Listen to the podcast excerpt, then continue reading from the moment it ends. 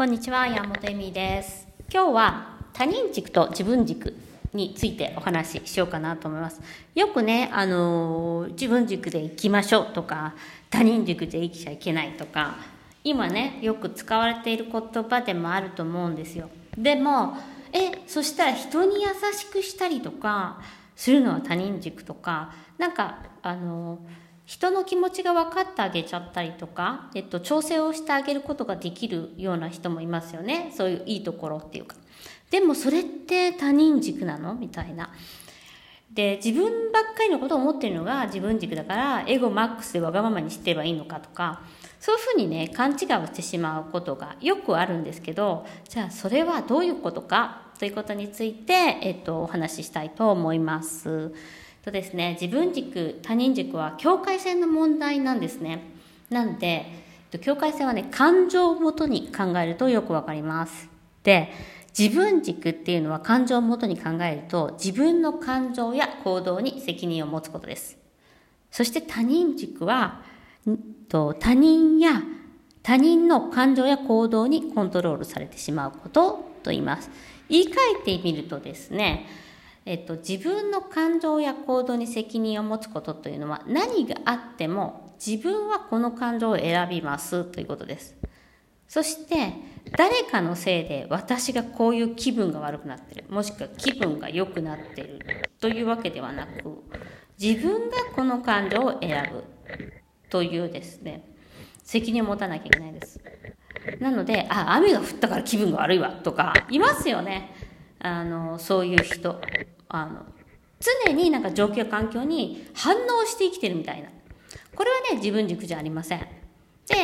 他人軸になってしまうのは、例えば他人の感情や行動にコントロールされてしまうっていうのは、ちょっとなんか怒ったから優しくするとか、ムスッとしてるから下手に出てあげようとか、それはね、あの他人の感情や行動感情や行動にコントロールされてるっていうことなんです。まあ逆に言えばですね、例えば旦那さんがよくね、怒ってるとか、不機嫌だとか、誤解されたとかあるじゃないですか。でも、その感情を旦那さんが持つことは正しいことなんですよ。あ、まあ、ただただ怒って怒りたいから怒ってるわけで。でも、そのことによってあなたの価値や行動や全てのことに対してえっと、否定してるわけではないんです。それを否定と取っちゃいけないんです。私結構これやってるんですけど、やっちゃってたんですけど、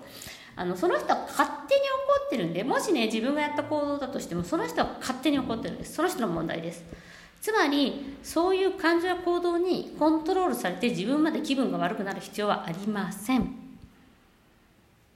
でですね、他人軸の例として出てくるのがですね、これね、他人軸になりたい、なりやすがちな人っていうのはですね、やっぱ機嫌、親の感情とか機嫌をね、取ってきた人っていうか、なんですね。親のやって、親がやった方がいいっていうことをやったりとか、親が喜んでくれるだろうなと思うことをやったりとか、っていうところからね、他人軸のの原因みたいなのが来てることが多いです。で、えっと、気分を害しちゃいけないから余計なこと言わないとかですね、迷惑をかけちゃいけないから自分のしたいことはしないっていうことで、常に他人の機嫌や視線や考え方が気になる。で、それをもとに行動してる。そしてそれをもとに自分の感情を決めてる。ですね。で、これは、あの、ま、ちっちゃい頃とか子供の時っていうのは、えっと、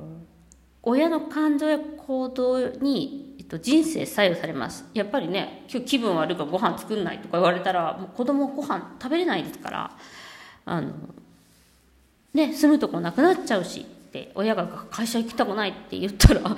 え、どうやって食べていくのみたいに、やっぱ不安になりますよね。そういう意味でですね、やっぱり子供っていうのはそういうふうに親の感情や状況にすごく依存している状況なんです。でもそこで、あの、自分の無力さとかも味わいますしつまりそこで努力をしてきてるから他人軸ではあると思いますね。でそこから学んでくるんですけどでで自分軸のあの考え方でその優しくじゃあ優しくしてあげるとか親に考えあの持ってあげるとかはいけないことなのかっていうとまたそれも違くてですね人に優しくしてあげるとかはその見返りを求めないのなら、えっと、自分軸です。もしくは気を使って話してあげる。も相手が何を思うかは関係ない。その後相手がありがとねとか分かってくれなくても関係ない。もしくは好きな人に好きって言うとかもですね。まさに自分軸ですね。好きになってもらわないと損するとか。あの人が何かをしたから私が好きになるとか。そういうことではないです。あと優先順位をね上げ上げてあげる。ああなたはそこにそれやっていいよとか。でもその後にやっぱりマウンティングしない。私これやってあげたから偉いでしょみたいな。とかはない。もしくは簡単に言えば助けてあげるですね。恩を売らない。つまりこんなにやってあげてるのに。そしたらそういうこと思わないいや思わないんでしたら自分軸です。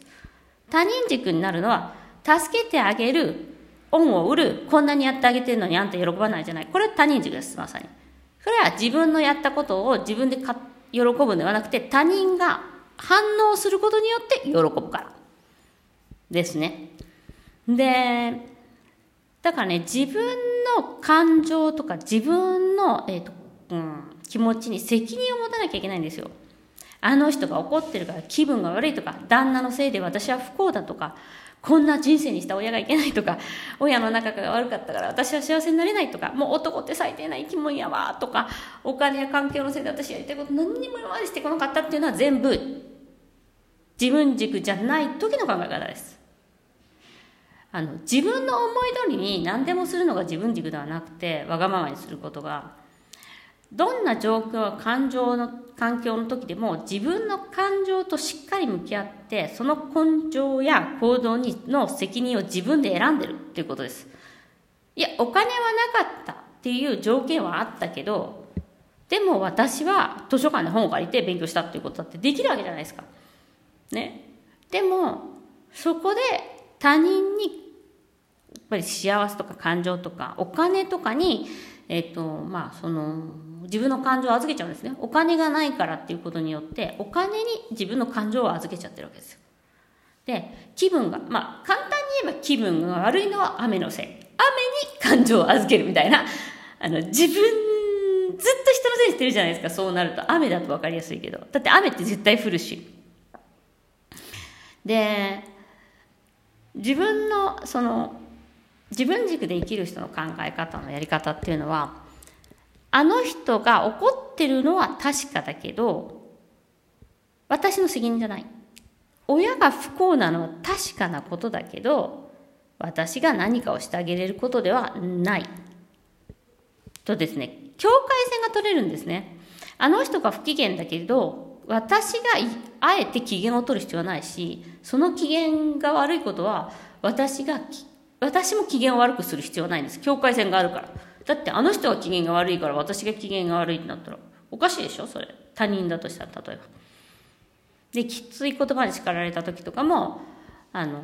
行動自体はね、否定されたかもしれない。まあ、その、でも自分が否定されたわけじゃないんで、勝手にその人が勝手にきつい言葉で怒ってるわけです。なので、なんか、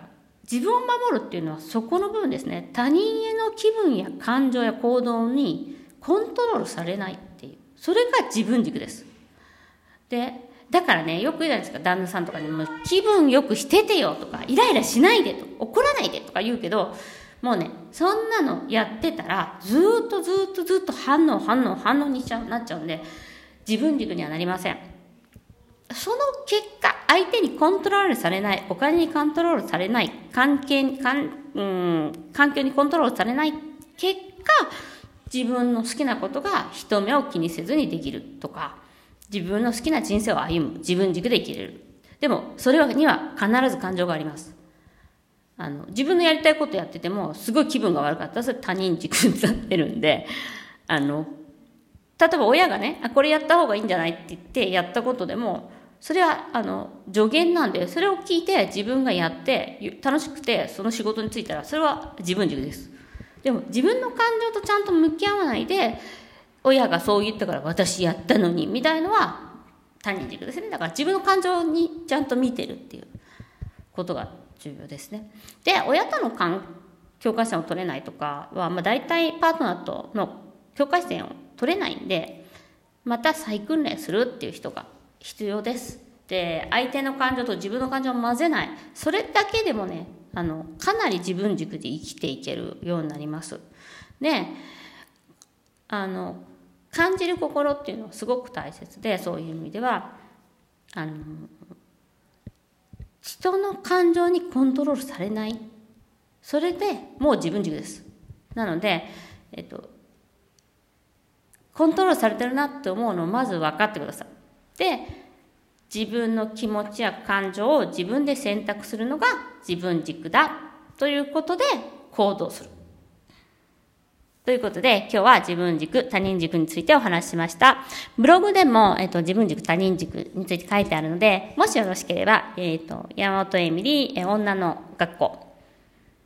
見て、読んでみてください。では、またありがとうございました。